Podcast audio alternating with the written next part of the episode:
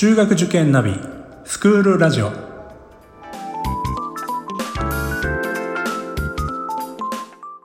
スクールナビゲーターののびるです。この番組は中学受験を目指すご家庭に学校の先生からの生の声や受験に役立つ情報をお届けするラジオです。それでは早速今日の学校の先生よろしくお願いします。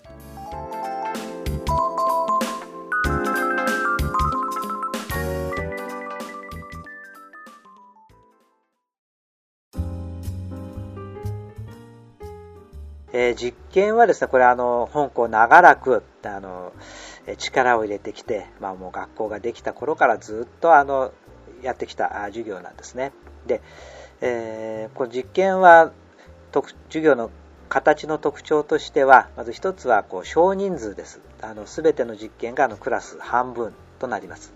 そして、時間割の中に実験がまあ一つの科目のように位置づけられていますので、まあ、必ずあの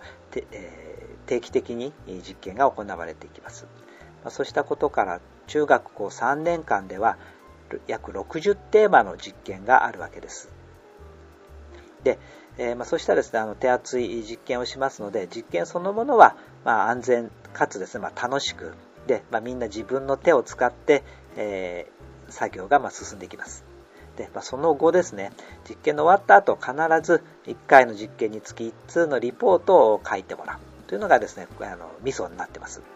このリポートはあの時にですね再提出になったりしてですね、まじっくり取り組む課題です。で、あの、先ほどもですね、あの、えー、共通テストですね。あの、まあ、話ありましたけれども、やっぱりこう出題傾向が、例えばまあグラフを読み取るとか、はい、表の中からですね、特徴を、あの、考えるというようなですね、うん、あの問題もですね、まあ、検討されていますけれども、やっぱこう例えばグラフを読むためのこう練習ってどうすればいいんだかって言えば、グラフを書いてみることが一番だと思うんですよ。はいはい、で、えー、実験なんかの場合にはですね必ずあのデータを取って、まあ、それをグラフ化してそこからどんなことがあの導き出せるかというのをですね、まあ、記述していくわけです。でこれなかなかですねちょっとやっぱ最初はあの慣れない生徒にとっては手強いんですけれども先ほど申し上げましたようにあの少人数で、えー、みっちりやっていきますのでこうだんだんと慣れてくる、まあ、3年間終わる頃にはですね中学3年間終わる頃にはこうあのしっかりした記述室の記述式のリポートがまけていきます。そしてですね、高校はあの理系文系分かれますので選択の実験になるんですけれども高校の、ね、レベルのあの実験は大学の学部レベルと、まあ、ほぼ同等ですあのうちの学校卒業して、え大学の理学部工学部なんかにですね進学した生徒ですね、えー、まあ、あの実験たくさんあるわけですけどもあのうちの学校の実験知っておいてねもう随分楽にできましたという卒業生はあの大勢います。そういう意味ではそのやっぱりどうしてもその教科書だけで身につけようと思っても実際にそれをじゃあアウトプットする時って結構やっぱり大変だと思うんですよね。でそういう部分を実際にこうまあ、肌で感じて実際にまあやってみてそれがあ、まあ、失敗したりとかあの想像通りにいかなかった時にじゃあなぜかなって考える力こういうところがすごく、まあ、あの日本の教育自体もそういう方向に行こうとしてるっていうところもありますし、まあ、入試もそういうところを求めていくっていう傾向にはあると思うんでその実験の多さみたいなところはすごい魅力的だなっていうふうに本当に感じますね。あありがとうございます。これぜひですね、あの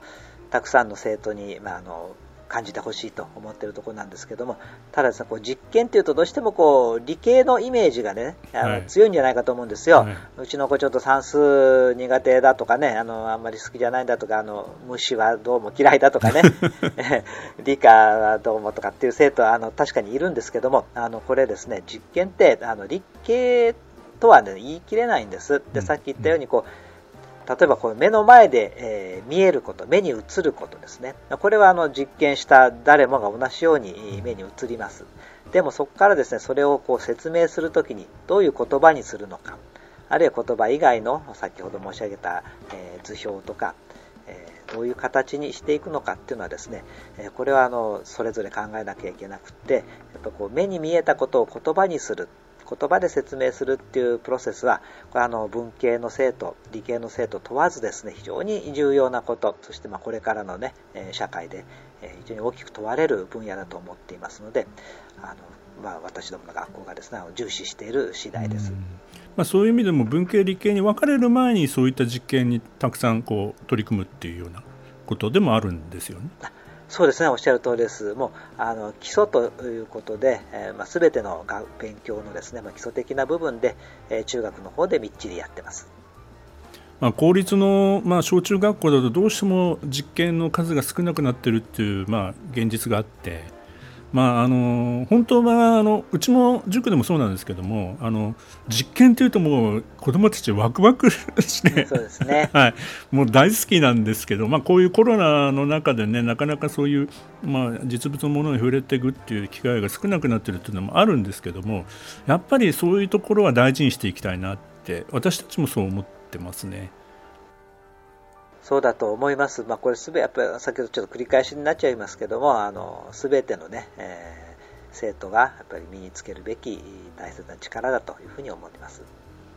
まあ、続きまして、こう、情報の話ですけれども、まあ、ちょっとね、あの、共通試験の情報、えー、まあ、どんな出題傾向になるかとかは、まあ、まだちょっとわからない段階ですけれども、あの、香港もですね、あの、情報の授業は、こう、力を入れております。で、えー、もちろんですねプロ、グラミングなんかもですね、え、やりますし、それから、もちろん機器の操作もですね、あの、みっちり勉強していくわけなんですけれども、え、加えましてですね、こう、情報の機器をどう使っていくのか、それをですね活用してどう情報発信をするのかあ情報収集もそうですけども、え、コミュニケーションツールとして、え、使っていくのかという授業がですねあの大きくウエイトを占めています。で、やはりですね、こう、えー、例えばこうソフトウェアの、ね、使い方みたいなのはですね、まあ、確かに重要なんですけども、これ、中学生が大人になる、例えば10年後とかの場合にですね、あの今あるソフトがそのまま生き残ってて、えー使えるのかどうかっていうのはちょっと疑問なわけですよ。で、あの一生懸命技能はあの磨いたとしても、それはもう過去のものになっているかもしれない。それよりもですね例えばこう言語が違う人あるいはですねあの考え方が違っているとかですね条件がある、え、場合によっちゃですねさまざまなハンディキャップがあるの、え目が見えないとかね耳が聞こえないような方も大勢いる中でやっぱどういうツールを使って、えどうやったらコミュニケーションが取れて、えどうやったらあ意思の統一をしていくかなもんでですねあの非常にこうグループワークなんかもたくさんあります。例を挙げると例えばこう、えー、クエストエデュケーションカップ、これをね、授業で取り組んでいるんですけれども、あの企業から課題をいただいてですね、まあ、その簡単に答えられないような課題をいただいて、えー、グループでディスカッションしてで結論を出してプレゼンしてでこれはあの全国大会まであるんですけども香港ですねあの全国大会には例年出場するというですねあの実績を上げています、まあ、そんな形のですねあの情報の授業もですねあの展開しています。ホームページなんかにも動画がたくさん上がってますので、まあ、そちらの方もぜひご覧いただければというふうに思います。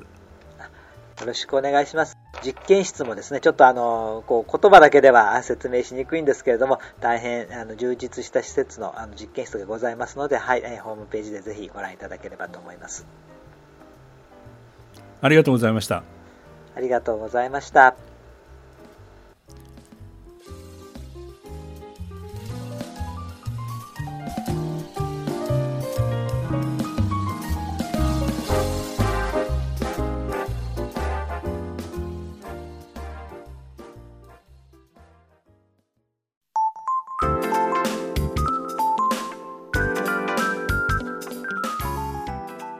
この番組では番組への感想出演してほしい学校など、皆様からのお便りをお待ちしています。また、受験に関する質問や相談にもお答えしていきますので、番組の概要欄のリンクや Twitter のダイレクトメールからお気軽にお寄せください。Apple、Amazon、Google、Spotify などの無料のポッドキャストアプリから登録または購読のボタンを押していただくと更新情報が届きますので便利です。それではまたスクールラジオでお会いしましょう。